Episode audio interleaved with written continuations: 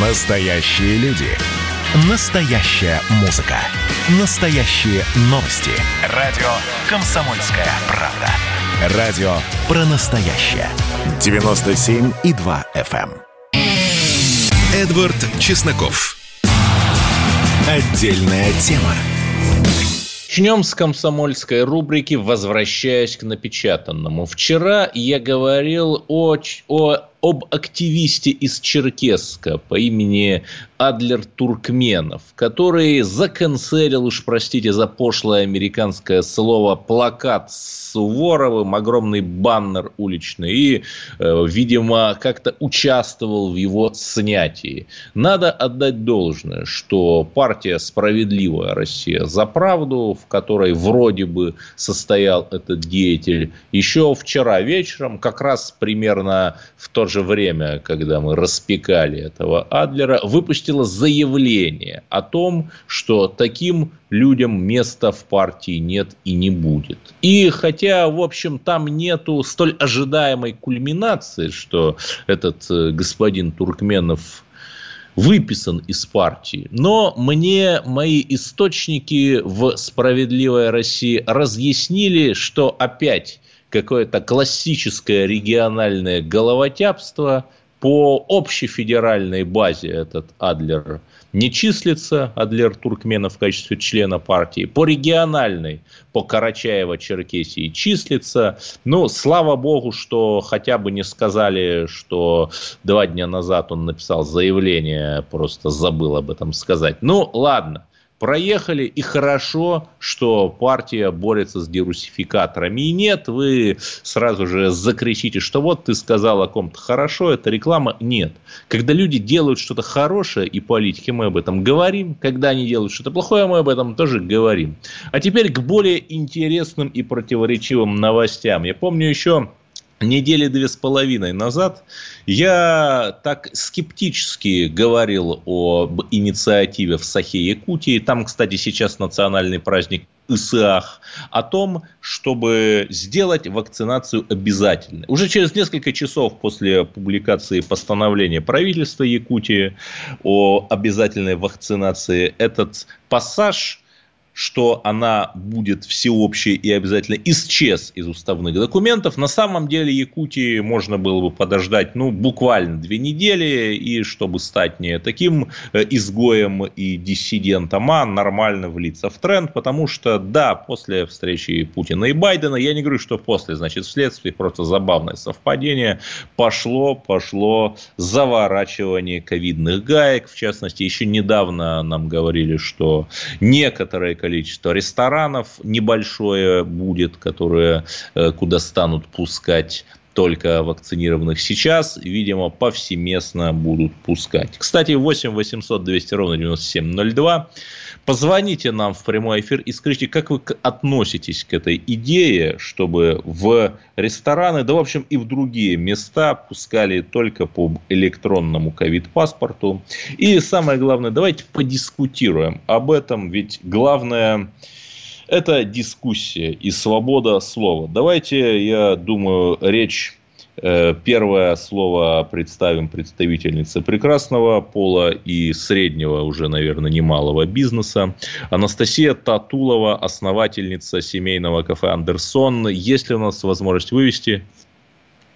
Да, ее пока нет. Тогда еще э, у нас как раз другое есть мнение. Константин Северинов, заведующий лабораторией Института молекулярной генетики РАН. Константин Викторович, здравствуйте. Как вы оцениваете это ковид-закручивание? Я считаю, что это то, что нужно было делать гораздо раньше, потому что та третья волна, которую мы видим, и те 130 ли тысяч погибших, и 500 тысяч погибших по избыточной смертности. Считайте, как хотите. Многие из них могли бы быть живы, если бы меры социального дистанцирования, карантинные меры и так далее и тому подобное соблюдались хоть чуть-чуть, чего до сих пор не происходило. Понятно, что реакция властей сейчас, когда в некотором смысле жареный петух клюнул, она запоздалая, ну, что есть, то есть. Ну, хоть что-то же надо делать. Да, но я думаю, что не власти же виноваты в том, что у нас э, темпы вакцинации меньше, чем, например, в Турции, где тоже и по менталитету люди в чем-то нам близки, и даже своей вакцины нет. А кто виноват? Ктулху? Ну, не знаю. Ну, если вы не знаете, нет, вы знаете, что не власти, значит, кто-то виноват. Да, но давайте не будем в то же самое время упирать, что народ плохой. Вот люди задают справедливые вопросы. Ведь эта вакцина, в отличие, например, от какой-нибудь бациллы Кальмента Герина, не проверена. По сути, существует она всего полгода. Как так? Как так? Она существует полгода, но все существует полгода. Вот первые вакцины от полиомиелита, когда их сделал Чумаков, наш соотечественник, например, тоже сначала существовали полгода, что никак не мешало использовать их для вакцинации фактически поголовно всего населения СССР. То есть, ну, можно, можно пользоваться вакциной, которая существует 10 лет, но ее против ковида нет. А риски умереть от ковида а, несравненно выше, чем риски а, реальных и, или выдуманных побочек от этой вакцины. Поэтому не очень понятно, в чем разговор.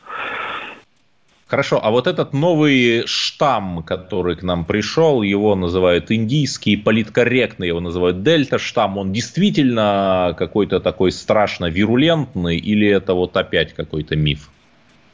Да нет, но он очевидно вирулентный. Если вы посмотрите на то, что происходило в апреле, мае и в июне, то в апреле его не было в России фактически совсем. А в июне 90 или, может быть, 100% всех случаев заражения в больших городах происходит за счет этого вируса. Просто у нас в стране такая неэффективная система мониторинга штаммов вируса, что просто проглядели то, как он а, начал распространяться, и в итоге вот он сейчас вытеснил исходный штамм. Вытеснение происходит за счет простого процесса, такой дарвиновской эволюции, и а, в результате чего возникает более приспособленная форма, в данном случае более заразная. Ну, я хочу напомнить, что наши чиновники, когда в Индии происходил просто ад и трупы сжигали на улицах, они не отменяли самолеты. Из Индии они летали, по-моему, два раза в неделю. И да, штамм бы, конечно, пришел, но он бы пришел, наверное, не через месяц, там, а хотя бы через два. Справедливо, да. Ну, и при этом у нас... Не знаем, но пришел бы чуть позже, да, это правда. Да, и при этом у нас три сейчас вакцины. Вот какая-то принципиальная разница по эффективности между ними есть? Есть, потому что для одной из них эффективность доказана э, в результате э, клинических испытаний третьей фазы. Для двух других э, данных об эффективности нет, поэтому можно их считать в лучшем случае кандидатными вакцинами.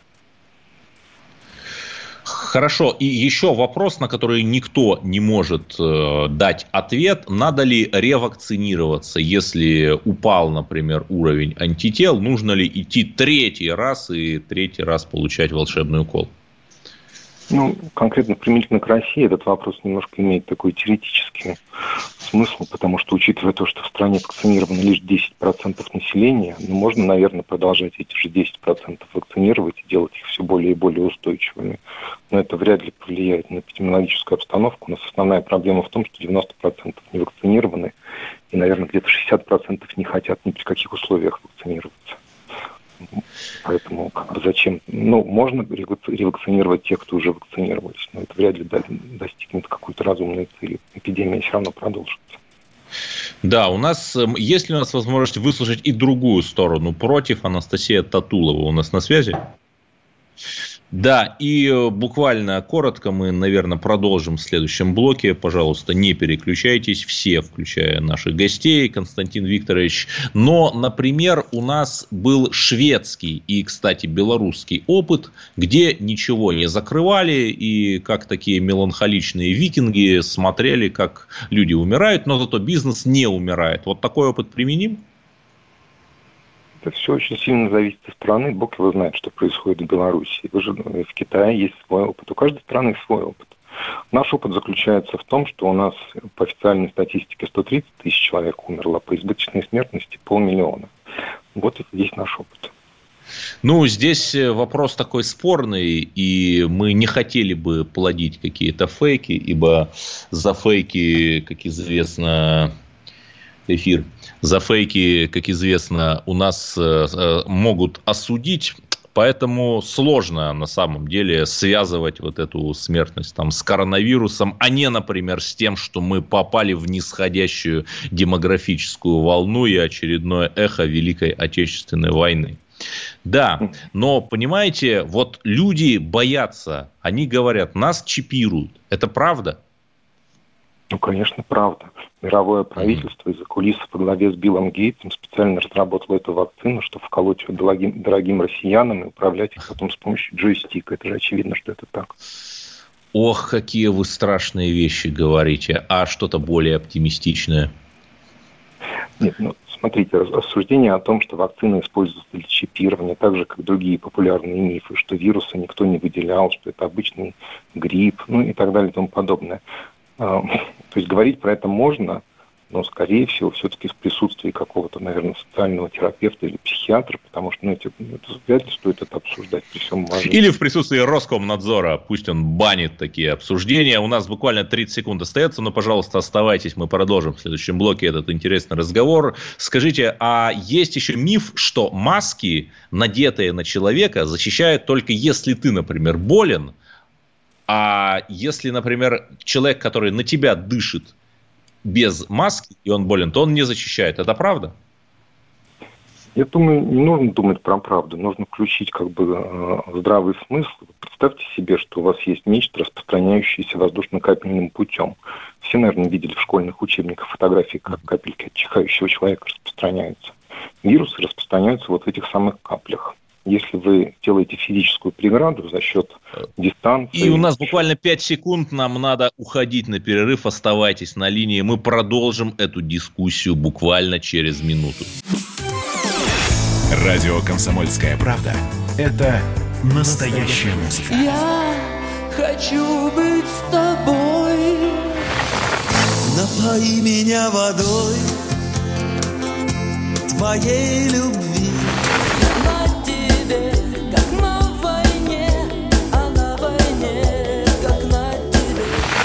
Настоящие эмоции. Это то, о чем я, в принципе, мечтал всю свою сознательную жизнь. И настоящие люди. Мы ведь не просто вот придумали и пошли на полюс. Мы к этой цели своей, ну, лет 10 готовились, шли. Радио «Комсомольская правда». Живи настоящим. Эдвард Чесноков. Отдельная тема. Мы очень редко переводим тему из прошлого блока в следующий блок, но сейчас мы говорим о коронавирусе. И самое главное о закрытии сферы услуг для людей, которые не имеют прививки от коронавируса. И разобраться нам в этом помогает Константин Северинов, заведующий лабораторией Института генетики РАН. Константин Викторович, скажите, э, э, простите, лаборатории Института молекулярной генетики РАН.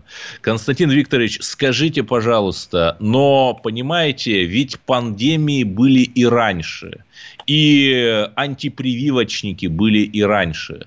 Но почему-то да, им не запрещали... Когда были? Да не, ну откуда вы это взяли? Нет, ну испанка какие, даже какие... была. Ну да, испанка была, но тогда прививок не было. То есть получается, что вы сказали что-то не то.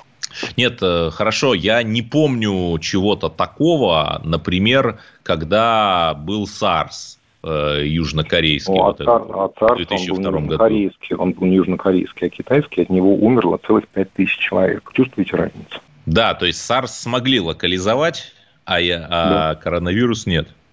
Да, ну вот вам и ответ на тот вопрос, который, я так понял, вы заняли, задали. Угу.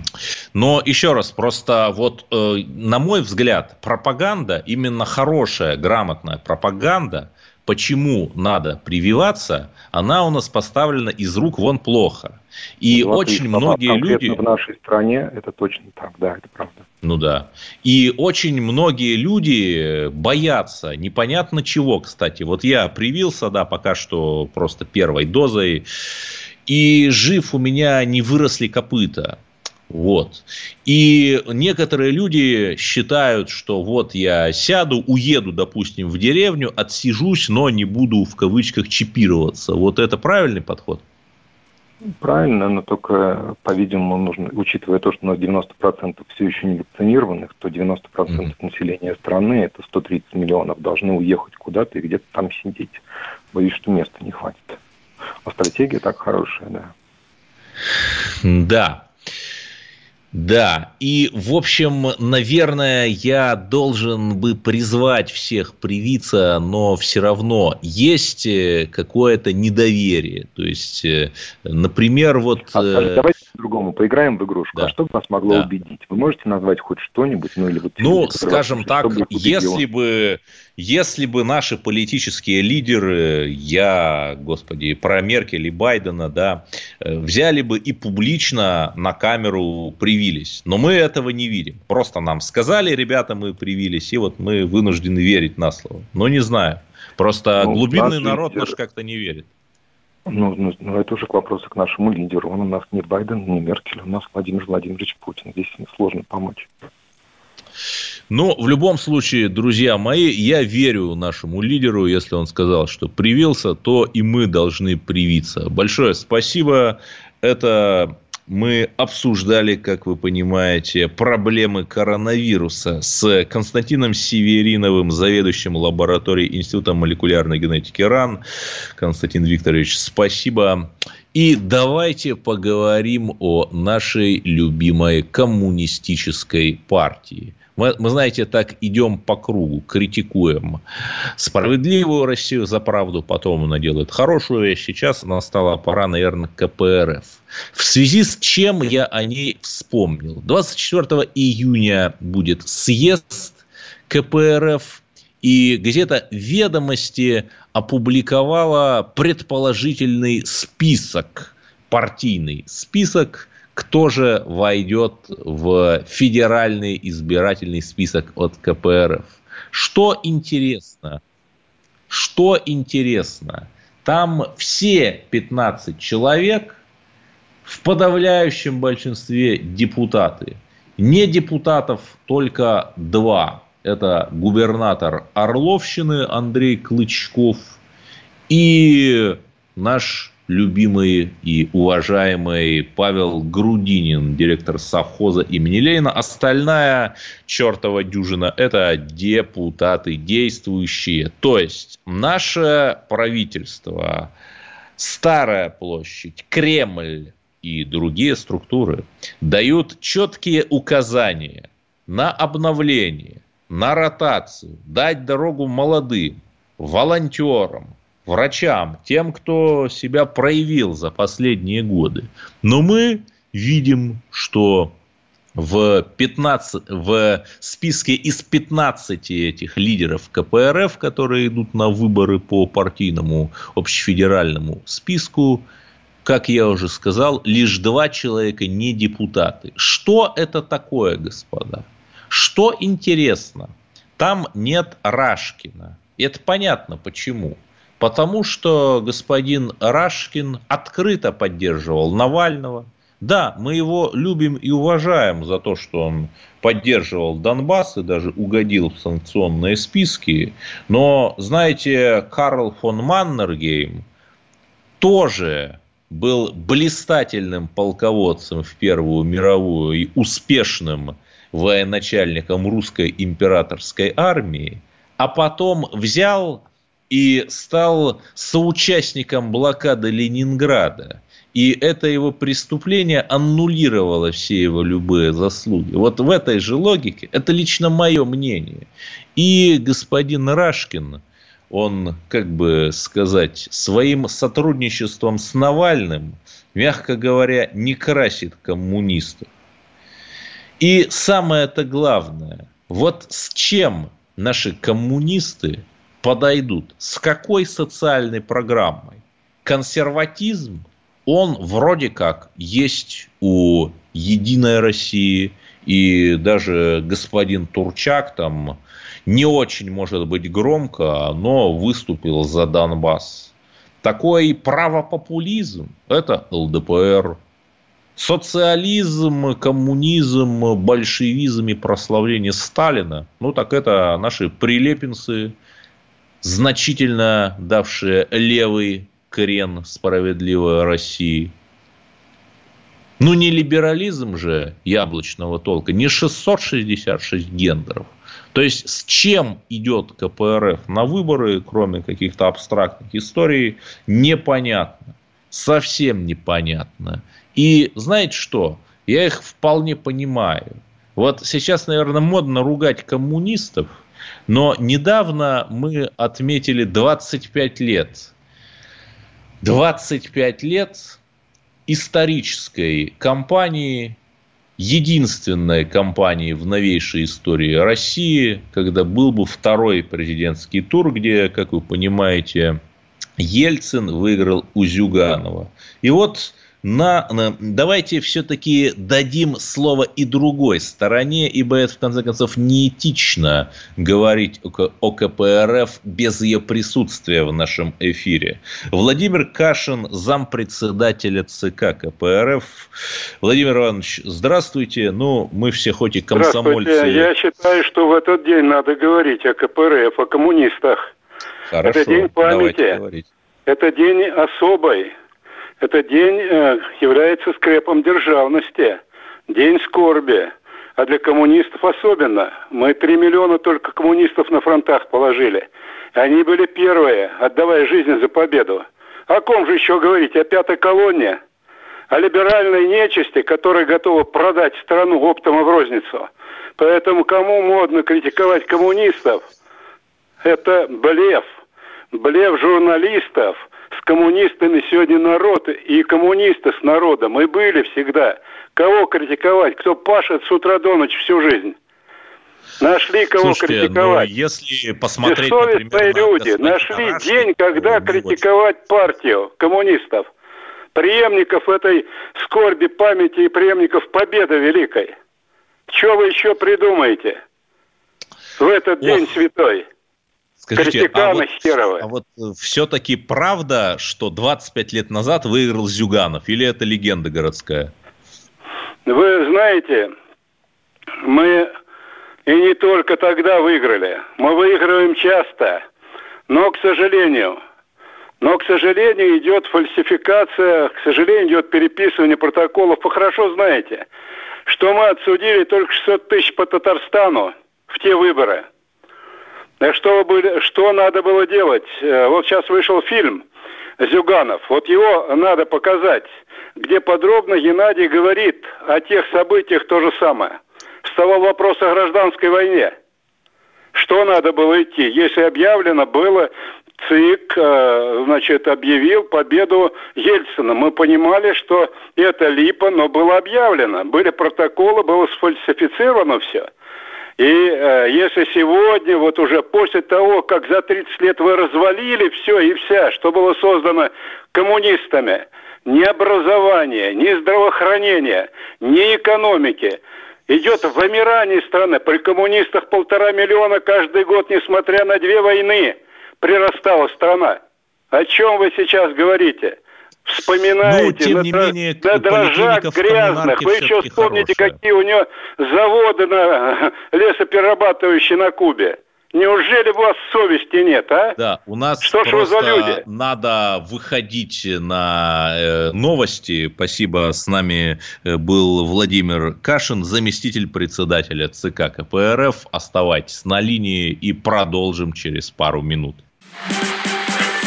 общение, про обмен информацией, эмоциями. Миша, я не могу это письмо не прочитать. Вас приветствует город-герой Минск. Спасибо вам большое за вашу передачу. Слушаем вас всем цехом. Так, ну вот такой вот э, наш соотечественник из Пекина привет передает. Вот, э, но мы, с другой стороны, очень рады, что нас в Грузии слушают. Привет. Гамарджоба. Гамарджоба. Оттуда самые главные мировые новости у нас приходят. Мир стал плотнее, да, он стал более спрессованным. Комсомольская правда. Это радио.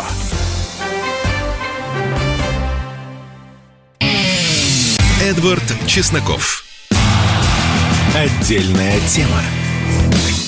Поговорим о духовном. Много лет назад именно «Комсомольская правда» раскопала первой невероятную историю о том, как в 1956 году в городе Куйбышев, нынешняя Самара, девушка Зоя Карнаухова во время январских каникул устроила студенческую вечеринку, ей не досталось парня, она, ну, так гласит легенда, сняла икону Николая Угодника, стала танцевать и окаменела – так это или нет сказать сложно, тем не менее имеются многочисленные свидетели, которые на протяжении многих дней видели тогда уже почти 70 лет назад окаменевшую Зою. И я был в том самом доме, где все это происходило. Был там я в 16 году, это был мой первый репортаж. Дом был в ужасающем состоянии, у него провалилась крыша, внутрь намело снег, но я нашел вещи, например, тарелку тех времен, Время 50-е годы можно было идентифицировать по клейму на дне тарелки. И казалось бы, это могло бы стать очень интересным музейным местом. Ведь мы говорим о необходимости привлекать туристов, а тут и духовность, и мистика, и городская легенда. Но оказывается, этот дом, где стояла Зоя, хотят снести – Разобраться в этой вопиющей ситуации нам поможет Нина Казачкова, председатель Самарского отделения Всероссийского общества охраны памятников истории и культуры.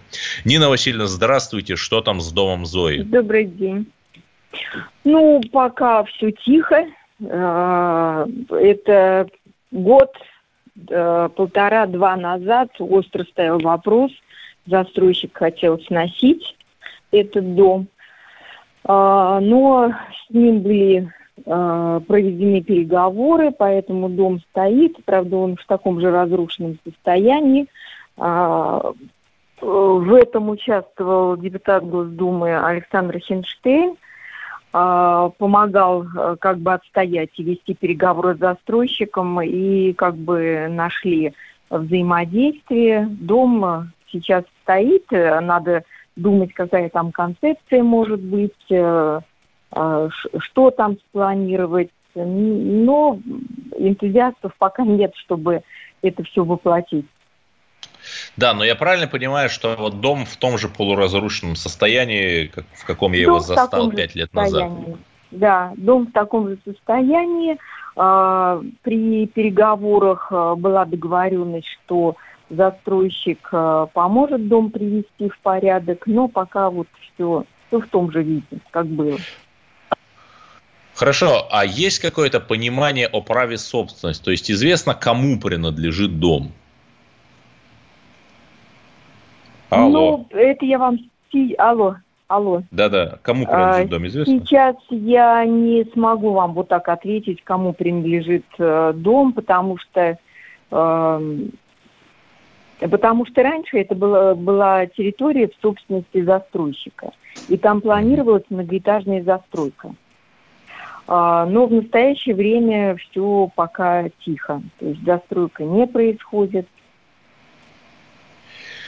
Да, но вообще проблема ведь в чем? Что было это чудо в доме, не было, это вопрос дискуссионный. Но есть такое понятие, как городская среда. И эти старые деревянные дома уничтожаются алчными застройщиками, которые воздвигают там чудовищные человейники. Да, я очень рад, что дом Зои отстояли. Но в целом-то в огромном русском купеческом городе Самара, я правильно понимаю, что это идет повсеместно, уничтожение вот этого деревянного исторического центра? Да, у нас э, историческое поселение регионального значения, и в этом поселении э, были утверждены границы исторического поселения и частично предмет охраны. Но э, в предмет охраны не вошли ценные градоформирующие объекты, то есть пока список не утвержден. Их 651 дом. Это вот то самое деревянное, деревянно-каменное, каменное, купеческое строительство – И в настоящее время у нас, да, в 123-м а, квартале три дома были снесены застройщиком. А, В 86-м квартале у нас два дома сгорело. И вот буквально в эти два месяца. Ну, то есть понятно, что эти пожары, они так в интересах застройщика происходят, я так политкорректно скажу. Ну, они в чьих-то интересах это безусловно, потому что в одну ночь, чтобы сгорело три дома, и два из них ЦГФО, ценные градоформирующие объекты, такого быть не может, понимаете, это исключено. А, э, Давно уже пожары прекратились э, интенсивно по Самаре, когда застройщик выжигал. И вот э, сейчас как бы какая-то волна непонятная. Хорошо, а Конечно, кроме Хинш- интерес. Да, а кроме Хинштейна, которого мы очень любим, какие-то общественники вообще помогают отстоять вот эту старую застройку? Ну, у нас э, вообще есть еще э, вот э, жители отстаивают. Это дом с часами, тоже очень хороший. Там и легенда, и легенда, э, которая такая была красивая, ну, она такая трагическая, но интересная. Там якобы э, у э, хозяина умерла дочь, и в память об этом, значит, часы из дерева были сделаны и на фасаде. Но э, нашли достоверные данные наши э, краеведы, члены ВАПИК. Э, и э, э, история такова, что умирает э, трагически внучка хозяина Кожевникова, э, Андрея Фроловича Кожевникова.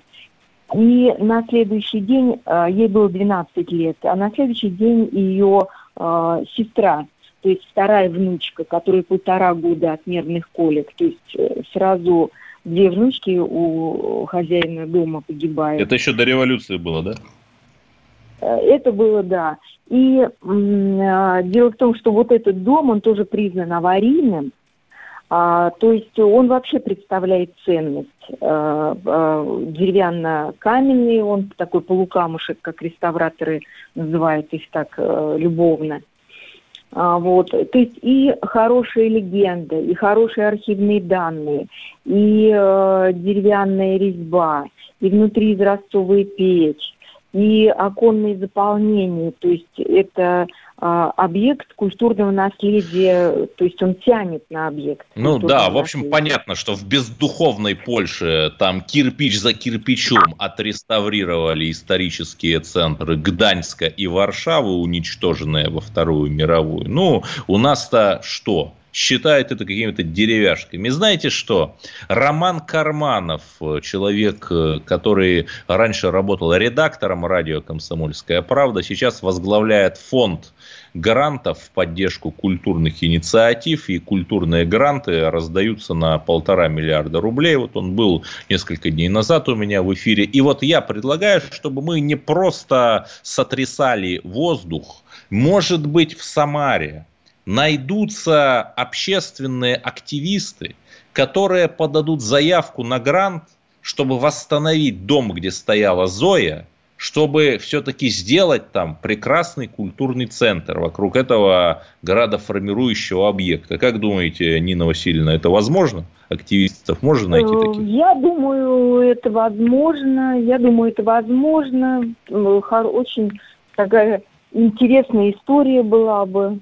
Да, сейчас э, грантовые... Ну, Тут, а, да, тут все, тут все от большая, вас зависит. можно. То есть многие, многие просто не знают, вот если бы вы там нашли, вдохновили активистов. э, Ну, попробуем Надежда только вот подачи. на земство, на земство русская надежда, вот на низовую инициативу, потому что ну не может же все сверху исходить. Да, спасибо. С нами была Нина Казачкова, председатель Самарского отделения Всероссийского общества охраны памятников истории и культуры.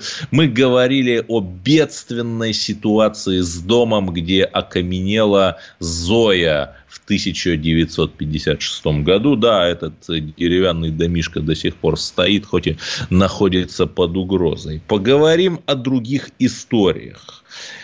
Коронавирус. Страшный, чудовищный. И как же все-таки по-разному к нему относятся. На прошлой неделе я делал интервью с директором фестиваля «Дикая мята». Его отменили в Тульской области буквально за 8 часов до начала. Ночью его отменили. Губернатор сказал, что ну, 15 тысяч человек – собранные даже на природе на одном месте, это все-таки очень коронавирусно и контагиозно, давайте не будем. Ну, справедливости ради, губернатор сказал организаторам мероприятия, это в Тульской области должно было пройти, что какие-то механизмы компенсации, они потеряли 96 миллионов рублей, будут проработаны. Но оказывается, губерния губернии рознь. Например, есть группа «Руки вверх». Да, не спрашивайте меня, оказывается, есть еще люди, которые слушают «Руки вверх». Делала тур. И тур отменился в Екатеринбурге, в Нижнем Новгороде, в Самаре, в Москве, в Санкт-Петербурге. Везде перенесли на следующий год, отменив в последний момент. И как бы никто и не в обиде. Но в Волгограде, в Волгограде концерт все-таки провели. При этом я видел фотографии, там многие сотни человек, может и больше. Разумеется, безо всякой социальной дистанции, но фотография темная, но я тоже не думаю, что там были маски. Так продолжим через пару минут. Отдельная тема. Меня тронула история. Любого человека можно сделать сегодня депутатом Госдумы. И Америка, и Европа, и теперь, слава богу, Россия начинает понимать, что есть проторенный путь, по которым когда-то эти страны достигли процветания. Теперь, видимо, некоторое количество обремененных деньгами людей ломанется заниматься русским виноделием. Это очень хорошо. Надеюсь, что сегодня чарки будут полны. Предчувствие перемен. На радио «Комсомольская правда».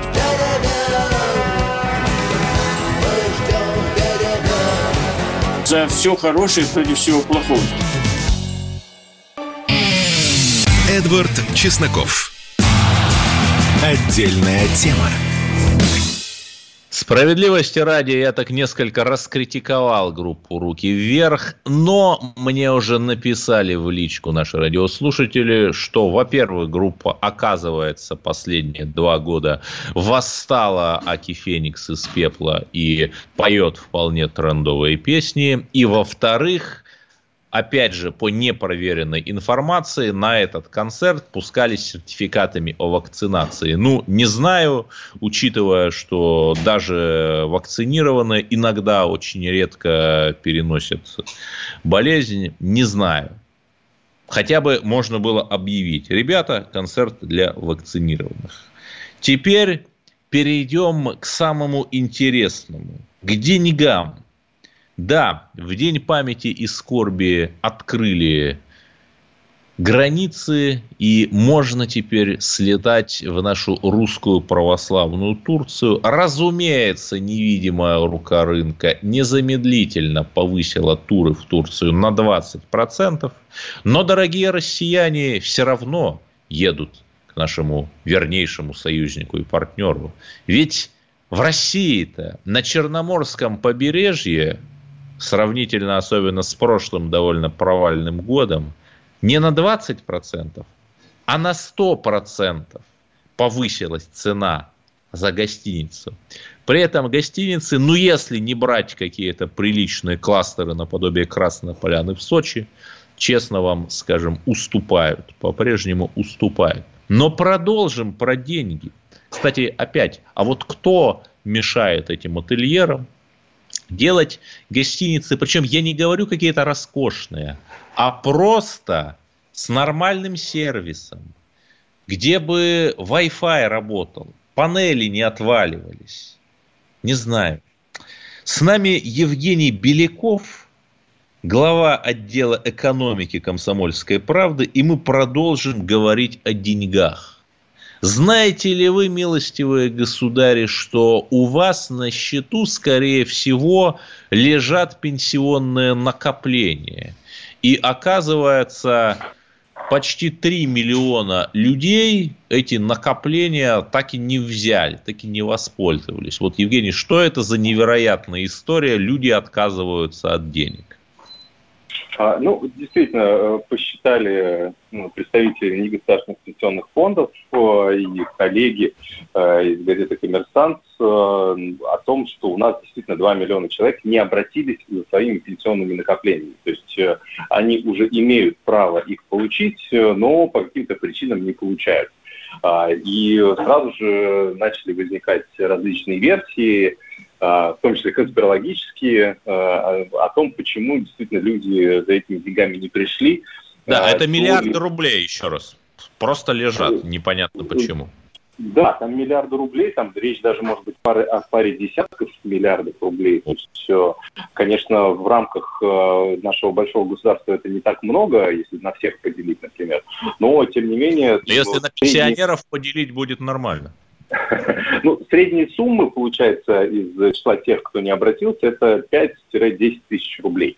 А, потому что у нас накопительная часть пенсии, она в полном объеме заработала только э, для тех, кто родился в 67 году и позднее, а до этого были так называемые двухпроцентники, то есть э, граждане, которые родились с третьего года э, до 66 -го года рождения, они, э, у них только три года формировалась накопительная часть пенсии, и там всего 2% от зарплаты отчислялось. Ну, общем, Но там... многие люди даже не в курсе вообще, вот как э, мне узнать, есть у меня эта накопительная пенсия или нет?